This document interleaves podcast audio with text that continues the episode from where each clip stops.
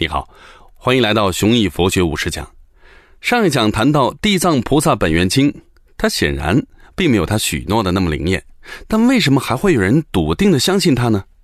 这一讲我会从美国第一位心理学家威廉詹姆士的名著《宗教经验之种种》来跟你分析强悍的信心是怎么来的。先提一个问题：如果说耳听为虚，眼见为实，人们有没有可能对神佛眼见为实呢？好，我们来看一下第一小节破绽和解释。在正式进入这个问题之前，你可以想一想上一讲讲过的《左传》的故事里，贵由对占卜的理解。占卜的结果一定是准的，只是不一定应验在当前的事情上。所以城濮之战的占卜结果应验在了邲之战上。现在我们看一下时间线，城濮之战发生在公元前六百三十二年，邲之战发生在公元前五百九十七年，两者间隔三十五年。求神问卜，既然是求是问，必然存在一个信息传递的过程。也许走完这个过程，真的需要很长时间，所以占卜的应验才会发生延迟。已知宇宙当中最快的速度是光速，如果信息以光速传播，能够推导出什么结论呢？物理学家加莫夫就这样计算出来：上帝住在离地球九点五光年的地方。怎么说呢？你看啊，因为在一九零四年爆发了日俄战争，俄国败给了日本之后，俄国教会祈求上帝惩罚日本。到了一九二三年，日本爆发了关东大地震。那么算法很简单。一九二三减一九零四，然后呢除二，结果呢是九点五。宗教徒当然不会欣赏这样的玩笑。上帝既然无所不能，神佛既然神通广大，哪有可能接受物理法则的限制呢？但是为什么就连地藏菩萨本愿经所遭遇的那个铁证如山的质疑，都动摇不了人们的信念呢？事实上，就算有再多的铁证，也总是无济于事的。因为很多信徒根本就没有想过要做任何的反驳，在他们看来，夏虫不足语冰，讲道理是讲不通的。他们最常见的应对话语是：没有实修的人是不会懂的，只要你坚持实修，总有一天会懂。教外的人很容易把这种话当成法力的敷衍，这就误解了信徒们。设想一下，如果你在实修的过程里真的见过神佛，真的感受过神佛带给你的无与伦比的、任何语言都没法形容的体验，那么可想而知的是，任凭质疑者拿出了如山的铁证，也不会动摇你的真知灼见。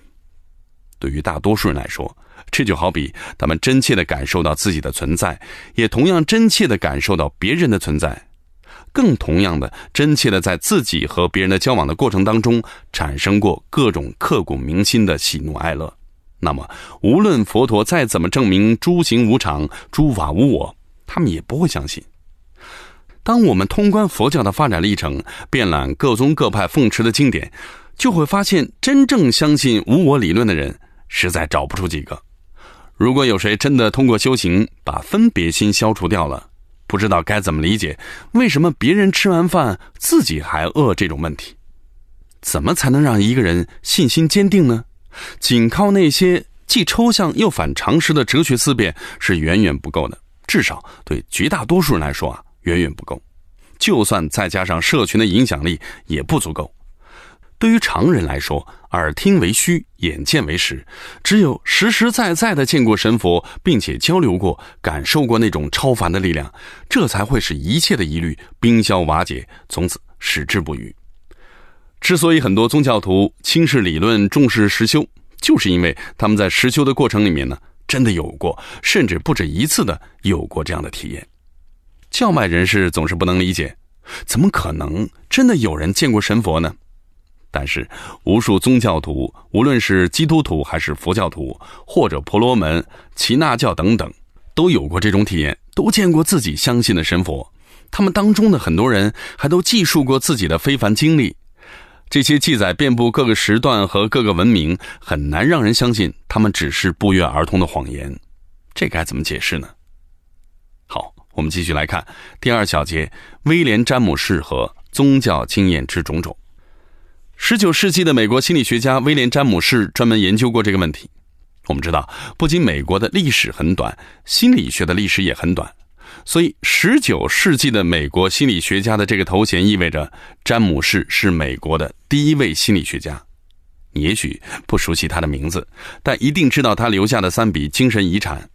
在心理学上，意识流的概念就是他的创建，后来才有了文学圈里的各种意识流小说。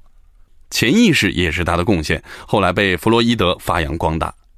在哲学上，实用主义的一些重要的主张就是他的发明，让我们不要再去追求绝对真理，而要认识到，凡在一时一地有良好收效的，就是真理。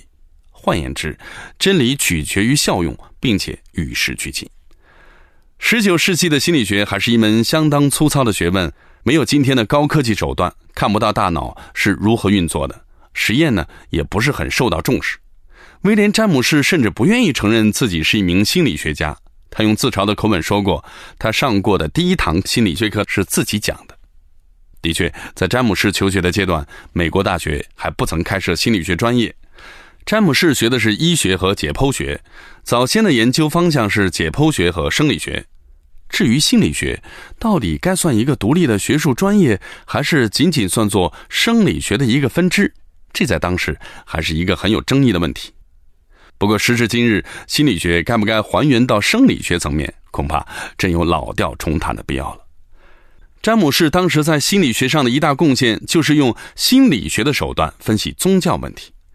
一九零一年，他受英国爱丁堡大学的邀请，做连续二十场的主题演讲，题目是“宗教经验之种种”。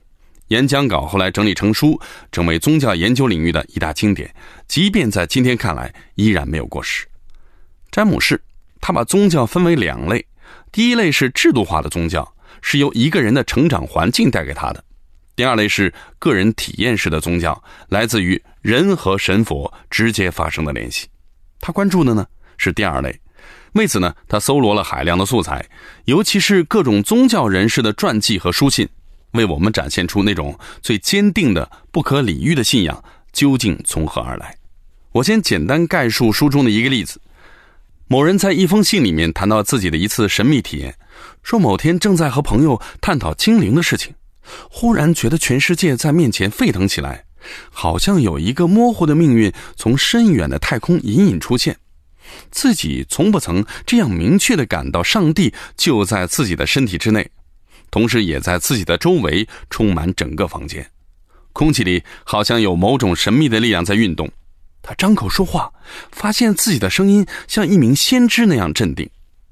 哎，再比如一位教师的回忆，说晚上站在山顶，产生了某种天人合一式的体验，个人的灵魂和无垠的宇宙融为了一体，对周边事物的感觉完全消失了，只感到自己和上帝以及这个世界上所有的美、爱、悲哀和诱惑站在了一起，刹那间感到了一种不可名状的喜悦。他相信，就在那一刻，自己面对着上帝，并且在上帝之内获得重生。从此以后，任何关于上帝的存在与否的讨论都不能动摇他的信仰。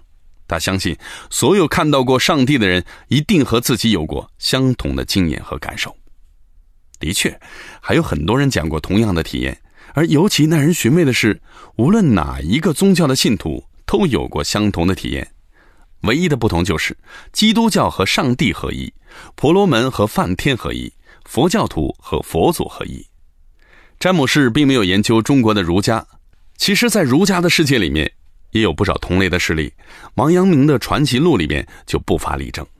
常有宗教人士说，世界上的各种宗教都是相通的，万法归宗。这话虽然在理性意义上不能成立，但从神秘体验的共性来看，还真是这样。好我们最后依然复习一下，这一讲的重点是威廉·詹姆士搜罗了大量宗教人士的传记和书信，为我们展示了各个宗教的神秘体验。这大概就是那种最坚定的、不可理喻的信仰的原因。好，又到了我们的思考题时间。阳明心学里边有一个“心外无物”的著名命题，这话貌似荒谬。难道在我们感知以外的事物，真的都不存在吗？你看啊，很多人都没有见过自己的曾祖父，难道曾祖父也不存在吗？欢迎你在留言区留下你的高见。下一讲我们来说一说该怎么理解王阳明那句关于岩中花树的话。